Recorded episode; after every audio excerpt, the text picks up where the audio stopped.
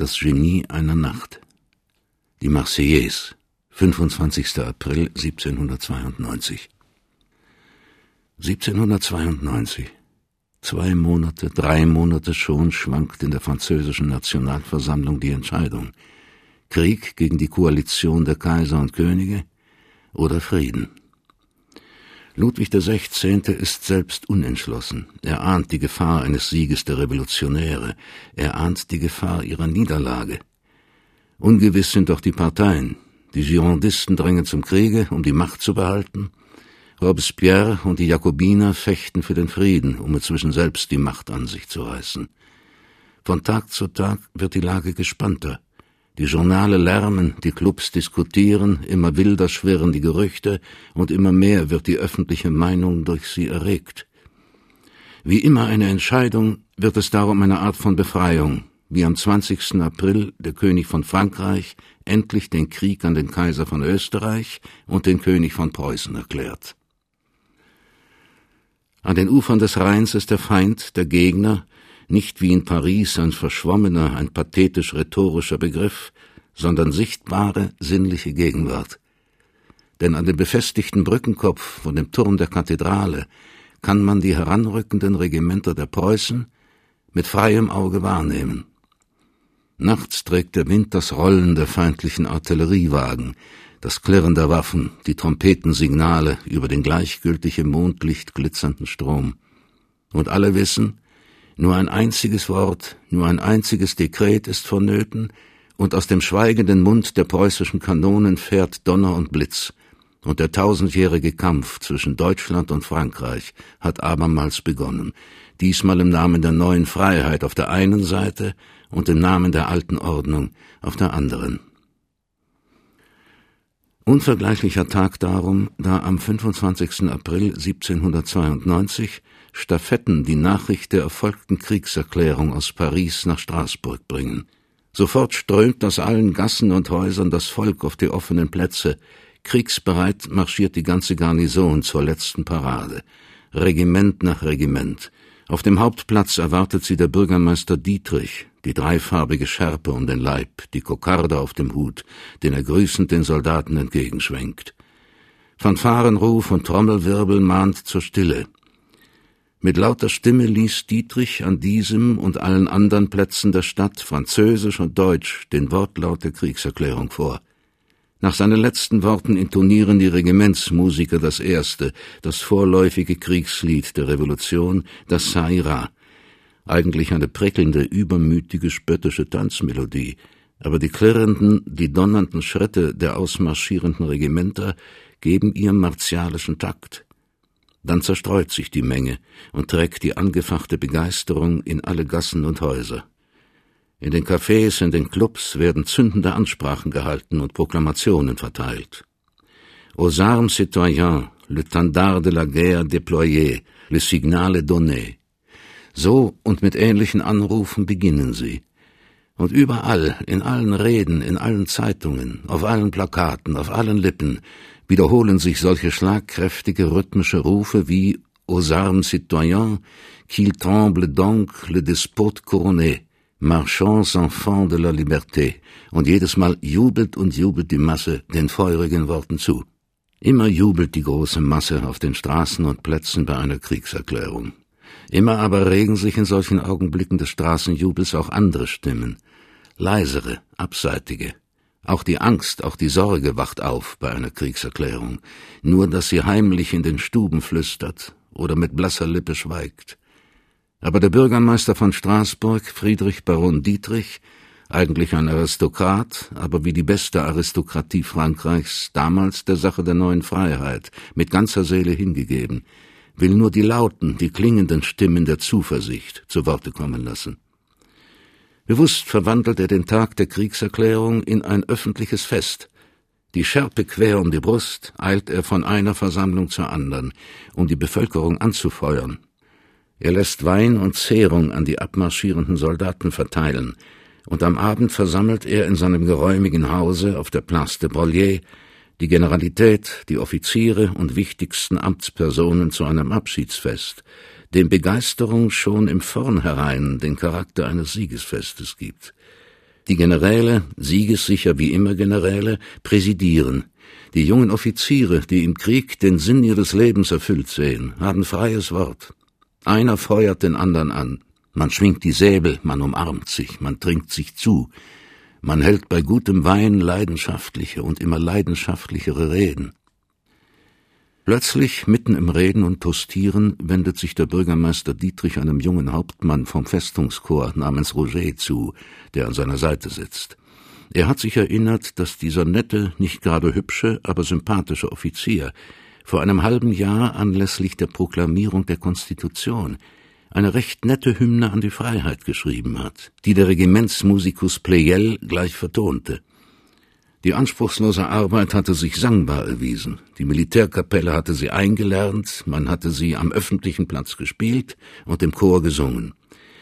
Wären jetzt die Kriegserklärung und der Abmarsch nicht gegebener Anlass, eine ähnliche Feier zu inszenieren? So fragt Bürgermeister Dietrich ganz lässig, wie man eben einen guten Bekannten um eine Gefälligkeit bittet, den Kapitän Roger, der sich völlig unberechtigterweise selbst geadelt hat und Roger de Lille nennt, ob er nicht den patriotischen Anlass wahrnehmen wolle und für die ausmarschierenden Truppen etwas dichten, ein Kriegslied für die Rheinarmee, die morgen gegen den Feind ausrücken soll.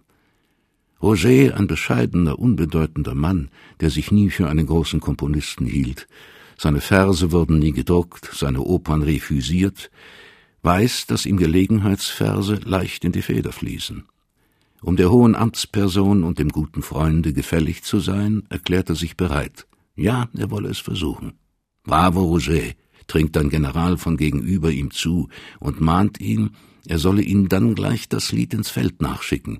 Irgendeinen schrittbeflügelnden patriotischen Marschgesang könne die Rheinarmee wirklich brauchen. Inzwischen beginnt ein anderer eine Rede zu schwingen. Wieder wird toastiert, gelärmt, getrunken. Mit starker Woge geht die allgemeine Begeisterung über die kleine zufällige Zwiesprache hinweg. Immer ekstatischer, immer lauter, immer frenetischer wird das Gelage. Und die Stunde steht schon bedenklich spät nach Mitternacht, da die Gäste das Haus des Bürgermeisters verlassen. Es ist spät nach Mitternacht. Der 25. April, der für Straßburg so erregende Tag der Kriegserklärung, ist zu Ende. Eigentlich hat der 26. April schon begonnen. Nächtliches Dunkel liegt über den Häusern. Aber trügerisch ist dieses Dunkel denn noch fiebert die Stadt vor Erregung. In den Kasernen rüsten die Soldaten zum Ausmarsch, und manche der Vorsichtigen hinter verschlossenen Läden vielleicht schon heimlich zur Flucht. Auf den Straßen marschieren einzelne Pelotons, dazwischen jagen die klappernden Hufe der Meldereiter, dann rasselt wieder ein schwerer Zug Artillerie heran, und immer wieder hallt monoton der Ruf der Schildwache von Posten zu Posten. Zu nahe ist der Feind, zu unsicher und zu erregt die Seele der Stadt, als dass sie Schlaf fände in so entscheidendem Augenblick. Auch Roger, der jetzt in sein bescheidenes Zimmerchen in der Grand Rue 126 die runde Treppe hinaufgeklettert ist, fühlt sich merkwürdig erregt. Er hat sein Versprechen nicht vergessen, möglichst rasch ein Marschlied, ein Kriegslied für die Rheinarmee zu versuchen. Unruhig stapft er in seinem engen Zimmer auf und nieder. Wie beginnen? Wie beginnen? Noch schwirren ihm alle anfeuernden Rufe der Proklamationen, der Reden, der Toaste chaotisch durch den Sinn. Aux armes citoyens, marchands enfants de la liberté, écrasant la tyrannie, l'étendard de la guerre est déployé. Aber auch der anderen Worte entsinnt er sich, die er im Vorübergehen gehört, der Stimmen der Frauen, die um ihre Söhne zittern, der Sorge der Bauern, Frankreichs Felder könnten zerstampft werden und mit Blut gedüngt von den fremden Kohorten. Halb unbewusst schreibt er die ersten beiden Zeilen hin, die nur Widerhall, Wiederklang, Wiederholung sind jener Ausrufe. Allons enfants de la patrie, le jour de gloire est arrivé. Dann hält er inne und stutzt. Das sitzt, der Ansatz ist gut. Jetzt nur gleich den rechten Rhythmus finden, die Melodie zu den Worten. Er nimmt seine Geige vom Schrank, er probiert. Und wunderbar, gleich in den ersten Takten passt sich der Rhythmus vollkommen den Worten an. Hastig schreibt er weiter, nun schon getragen, nun schon mitgerissen von der Kraft, die in ihn gefahren ist. Und mit einem Mal strömt alles zusammen, alle die Gefühle, die sich in dieser Stunde entladen, Alle die Worte, die er auf der Straße, die er bei dem Bankett gehört, der Hass gegen die Tyrannen, die Angst um die Heimaterde, das Vertrauen zum Siege, die Liebe zur Freiheit. Roger braucht gar nicht zu dichten, zu erfinden, er braucht nur in Reime zu bringen, in den hinreißenden Rhythmus seiner Melodie die Worte zu setzen, die heute, an diesem einzigen Tage, von Mund zu Mund gegangen. Und er hat alles ausgesprochen, alles ausgesagt, alles ausgesungen, was die Nation in innerster Seele empfand. Und er braucht nicht zu komponieren, denn durch die verschlossenen Fensterläden dringt der Rhythmus der Straße, der Stunde herein, dieser Rhythmus des Trotzes und der Herausforderung, der in dem Marschtritt der Soldaten, dem Schmettern der Trompeten, dem Rasseln der Kanonen liegt. Vielleicht vernimmt er ihn nicht selbst, nicht sein eigenes waches Ohr, aber der Genius der Stunde, der für diese einzige Nacht Hausung genommen hat in seinem sterblichen Leibe, hat ihn vernommen. Und immer fügsamer gehorcht die Melodie dem hämmernden, dem jubelnden Takt, der Herzschlag eines ganzen Volkes ist. Wie unter fremdem Diktat schreibt hastig und immer hastiger Roger die Worte, die Noten hin. Ein Sturm ist über ihn gekommen, wie er nie seine enge bürgerliche Seele durchbrauste, aus den übernommenen, der Straße, den sonalen, abgeborgten Rufen des Anfangs, formt sich ihm schöpferisches Wort und steigt empor zu einer Strophe, die in ihrer dichterischen Formulierung so unvergänglich ist, wie die Melodie unsterblich. Amour sacré de la patrie, conduit soutient nos braves vengeurs. Liberté, liberté chérie. Combat avec tes défenseurs. Dann noch eine fünfte Strophe, die letzte. Und aus einer Erregung und in einem Guss gestaltet, vollkommen das Wort der Melodie verbindend, ist noch vor dem Morgengrauen das unsterbliche Lied vollendet. Roger löscht das Licht und wirft sich hin auf sein Bett. Irgendetwas, er weiß nicht was, hat ihn aufgehoben in eine nie gefühlte Helligkeit seiner Sinne. Irgendetwas schleudert ihn jetzt nieder in eine dumpfe Erschöpfung. Er schläft einen abgründigen Schlaf, der wie ein Tod ist. Und tatsächlich ist schon wieder der Schöpfer, der Dichter, der Genius in ihm gestorben.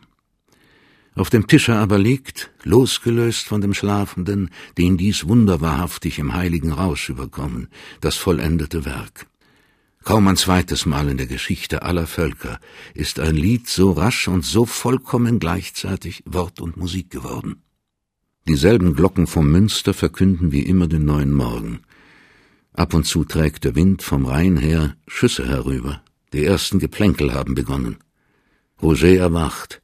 Mit Mühe tastet er sich aus dem Abgrund seines Schlafes empor. Etwas ist geschehen, fühlt er dumpf etwas mit ihm geschehen, an das er nur dumpf sich erinnert. Dann erst bemerkt er auf dem Tisch das frisch beschriebene Blatt. Verse. Wann habe ich die geschrieben? Musik in meiner eigenen Handschrift? Wann habe ich das komponiert? Ach ja, das Lied, das Freund Dietrich gestern erbeten, das Marschlied für die Rheinarmee. Mit der ganzen Ungeduld eines Autors und stolz auf sein rasch erfülltes Versprechen fällt er gleich dem Bürgermeister Dietrich ins Haus, der im Garten seinen Morgenspaziergang macht und dabei eine neue Rede meditiert. Wie, Roger, schon fertig? Nun, da wollen wir gleich eine Probe abhalten. Die beiden gehen aus dem Garten in den Salon des Hauses. Dietrich setzt sich ans Klavier und spielt die Begleitung, Roger singt den Text. Angelockt von der unerwarteten morgendlichen Musik kommt die Frau des Bürgermeisters ins Zimmer und verspricht, Kopien von dem neuen Lied zu machen – und als gelernte Musikerin, die sie ist, gleich die Begleitung auszuarbeiten, damit man schon heute Nacht bei der Abendgesellschaft es den Freunden des Hauses zwischen allerhand anderen Liedern vorsingen könne. Der Bürgermeister Dietrich, stolz auf seine nette Tenorstimme, übernimmt es, das Lied nun gründlicher zu studieren.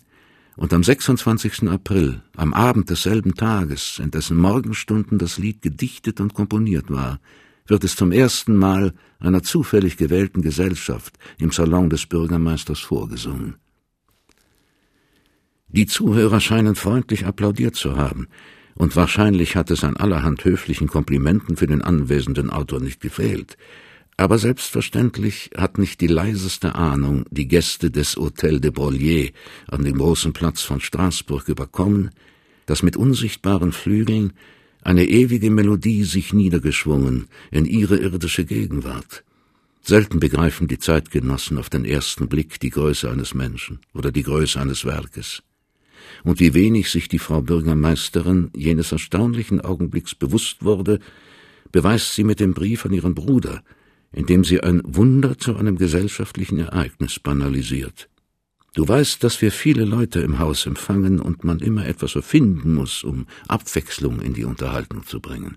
Und so hat mein Mann die Idee gehabt, irgendein Gelegenheitslied komponieren zu lassen. Der Kapitän vom Ingenieurkorps Roger de Lille, ein liebenswürdiger Dichter und Kompositeur, hat sehr schnell diese Musik eines Kriegsliedes gemacht.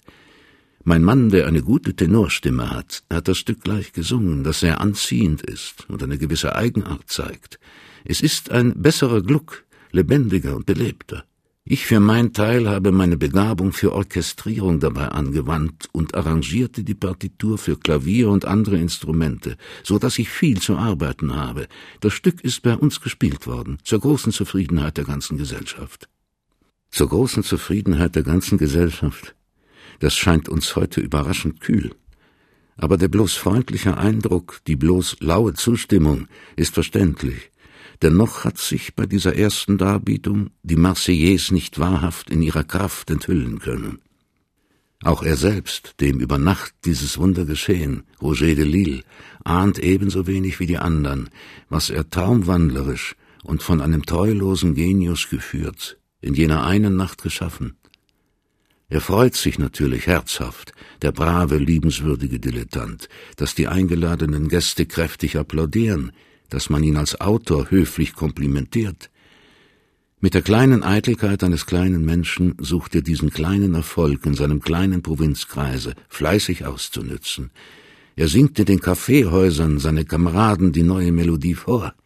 Er lässt Abschriften herstellen und schickt sie an die Generäle der Rheinarmee. Inzwischen hat auf Befehl des Bürgermeisters und Empfehlung der Militärbehörden das Straßburger Musikchor das Kriegslied für die Rheinarmee einstudiert. Und vier Tage später, beim Abmarsch der Truppen, spielt das Musikchor der Straßburger Nationalgarde auf dem großen Platz den neuen Marsch.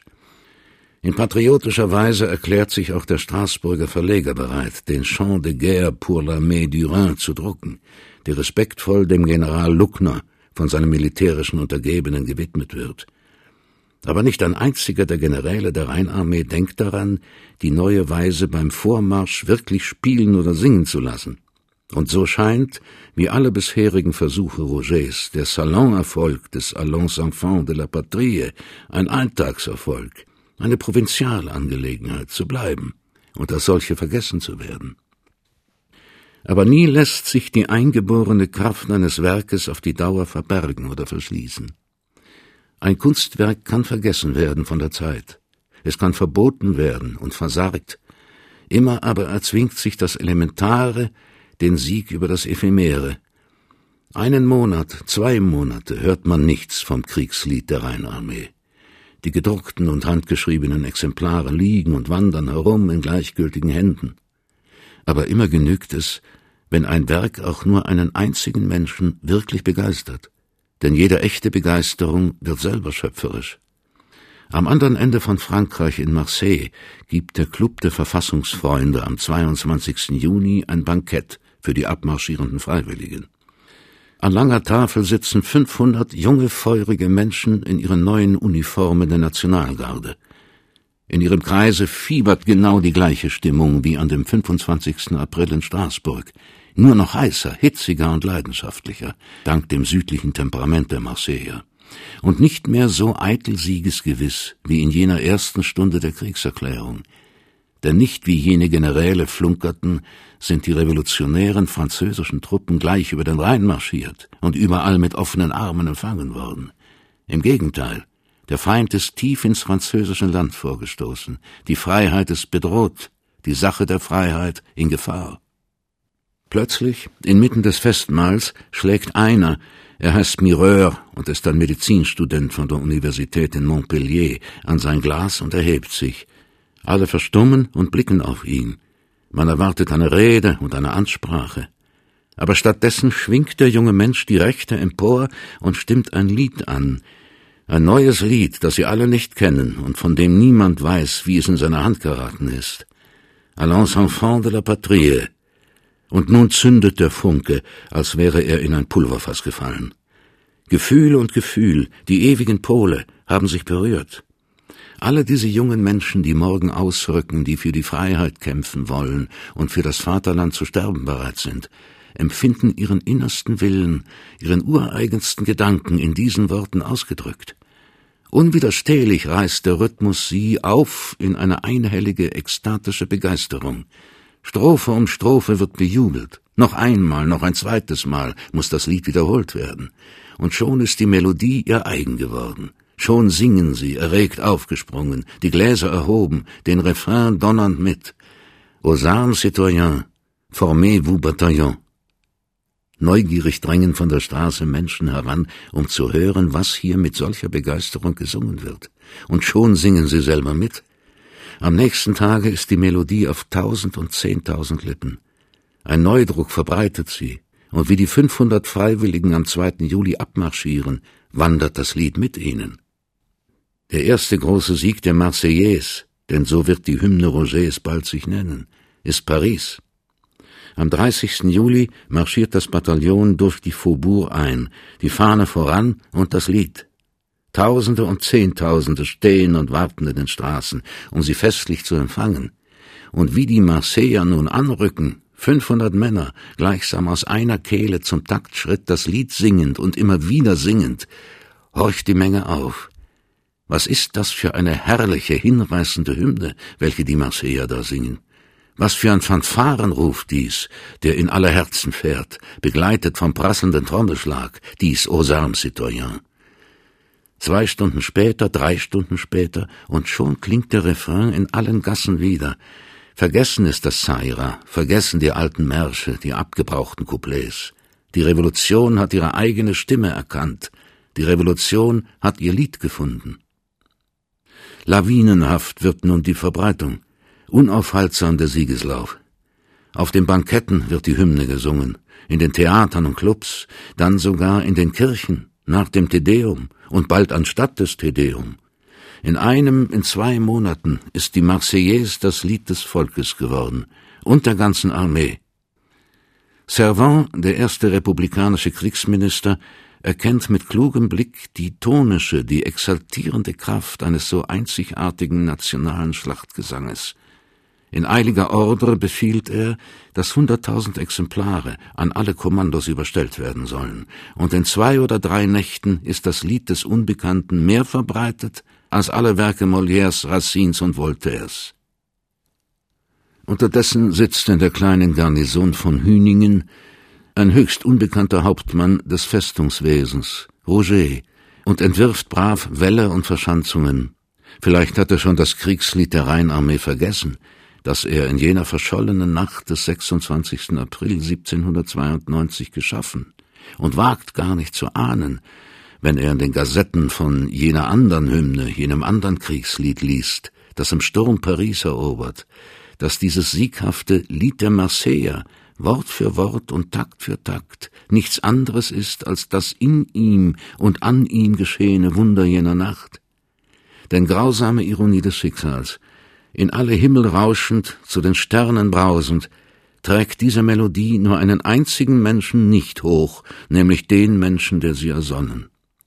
Niemand in ganz Frankreich kümmert sich um den Hauptmann Rosé de Lille. Der riesigste Ruhm, den je ein Lied gekannt, bleibt dem Liede, und nicht ein Schatten davon fällt auf seinen Schöpfer Roger. Sein Name wird nicht mitgedruckt auf den Texten, und er selbst bliebe völlig unbeachtet bei den Herren der Stunde, brächte er sich nicht selbst in ärgerliche Erinnerung. Denn geniale Paradoxie, wie sie nur die Geschichte erfinden kann, der Schöpfer der Revolutionshymne ist kein Revolutionär. Im Gegenteil, der wie kein anderer die Revolution durch sein unsterbliches Lied fortgetrieben, möchte sie mit allen Kräften nun wieder zurückdämmen, als die Marseiller und der Pariser Pöbel seinen Gesang auf den Lippen, die Tuilerien stürmen und man den König absetzt, hat Roger de Lille genug von der Revolution. Er weigert sich, den Eid auf die Republik zu leisten und quittiert lieber seinen Dienst, als den Jakobinern zu dienen. Das Wort von der Liberté chérie, der geliebten Freiheit in seiner Hymne, ist diesem aufrechten Manne kein leeres Wort. Er verabscheut die neuen Tyrannen und Despoten im Konvent nicht minder, als er die Gekrönten und Gesalbten jenseits der Grenzen hasste. Offen macht er seinem Unmut gegen den Wohlfahrtsausschuss Luft, als sein Freund, der Bürgermeister Dietrich, der Pate der Marseillaise, als der General Luckner, dem sie gewidmet war, als alle die Offiziere und Adeligen, die an jenem Abend ihre ersten Zuhörer waren, auf die Guillotine geschleppt werden. Und bald ereignet sich die groteske Situation, dass der Dichter der Revolution als Konterrevolutionär gefangen gesetzt wird, dass man ihm und gerade ihm den Prozess macht mit der Anschuldigung, sein Vaterland verraten zu haben. Nur der neunte Thermidor, der mit dem Sturz Robespierres die Gefängnisse eröffnet, hat der französischen Revolution die Schmach erspart, den Dichter ihres unsterblichsten Liedes, dem nationalen Rasiermesser überantwortet zu haben. Immerhin, es wäre ein heldischer Tod gewesen und nicht ein so klägliches Verdämmern im Dunkel, wie es Roger verhängt ist. Denn um mehr als vierzig Jahre, um Tausende und Tausende von Tagen, überlebt der unglückliche Roger den einzigen wirklich schöpferischen Tag seines Lebens. Man hat ihm die Uniform ausgezogen, man hat ihm die Pension gestrichen. Die Gedichte, die Opern, die Texte, die er schreibt, werden nicht gedruckt, nicht gespielt. Das Schicksal verzeiht es den Dilettanten nicht, sich unberufen in die Reihe der Unsterblichen eingedrängt zu haben. Mit allerhand kleinen und nicht immer sauberen Geschäften fristet der kleine Mann sein kleines Leben. Vergebens versuchen aus Mitleid Carnot und später Bonaparte ihm zu helfen. Aber etwas in dem Charakter Rogers ist rettungslos vergiftet und verschroben geworden, durch die Grausamkeit jenes Zufalls, der ihn Gott und Genius sein ließ, drei Stunden lang, und dann verächtlich wieder zurückwarf in die eigene Nichtigkeit. Er zankt und queruliert mit allen Mächten. Er schreibt an Bonaparte, der ihm helfen wollte, freche und pathetische Briefe. Er rühmt sich öffentlich, bei der Volksabstimmung gegen ihn gestimmt zu haben. Seine Geschäfte verwickeln ihn in dunkle Affären, und wegen eines unbezahlten Wechsels muss er sogar mit dem Schuldgefängnis Saint-Pélagie Bekanntschaft machen. Unbeliebt an allen Stellen, von Schuldnern gejagt, von der Polizei ständig bespitzelt, verkriecht er sich schließlich irgendwo in der Provinz. Und wie aus einem Grabe, abgeschieden und vergessen, lauscht er von dort dem Schicksal seines unsterblichen Liedes. Er erlebt es noch, dass die Marseillaise mit den siegreichen Armeen über alle Länder Europas stürmt. Dann noch, dass Napoleon, kaum Kaiser geworden, sie als zu revolutionär aus allen Programmen streichen lässt dass die Bourbonen sie dann gänzlich verbieten. Nur ein Staunen kommt den verbitterten Greis an, wie nach einem Menschenalter die Julirevolution 1830 seine Worte, seine Melodie in alter Kraft auferstehen lässt an den Barrikaden von Paris und der Bürgerkönig Louis Philippe ihm als dem Dichter ein kleines Pensionchen verleiht. Wie ein Traum scheint es dem Verschollenen, dem Vergessenen, dass man sich seiner überhaupt noch erinnert. Aber es ist nur ein kleines Erinnern mehr. Und als der 76-Jährige endlich in Choisy-le-Roi 1836 stirbt, nennt und kennt niemand seinen Namen mehr. Abermals muss ein Menschenalter vergehen. Erst im Weltkrieg, da die Marseillaise längst Nationalhymnus geworden, an allen Fronten Frankreichs wieder kriegerischer klingt, wird angeordnet, dass der Leichnam des kleinen Hauptmanns Rouget an derselben Stelle im Invalidendom bestattet werde wie der des kleinen Leutnants Bonaparte. Und so ruht endlich der höchst unberühmte Schöpfer eines ewigen Liedes in der Ruhmeskrypta seines Vaterlandes von der Enttäuschung aus, nichts gewesen zu sein als der Dichter einer einzigen Nacht.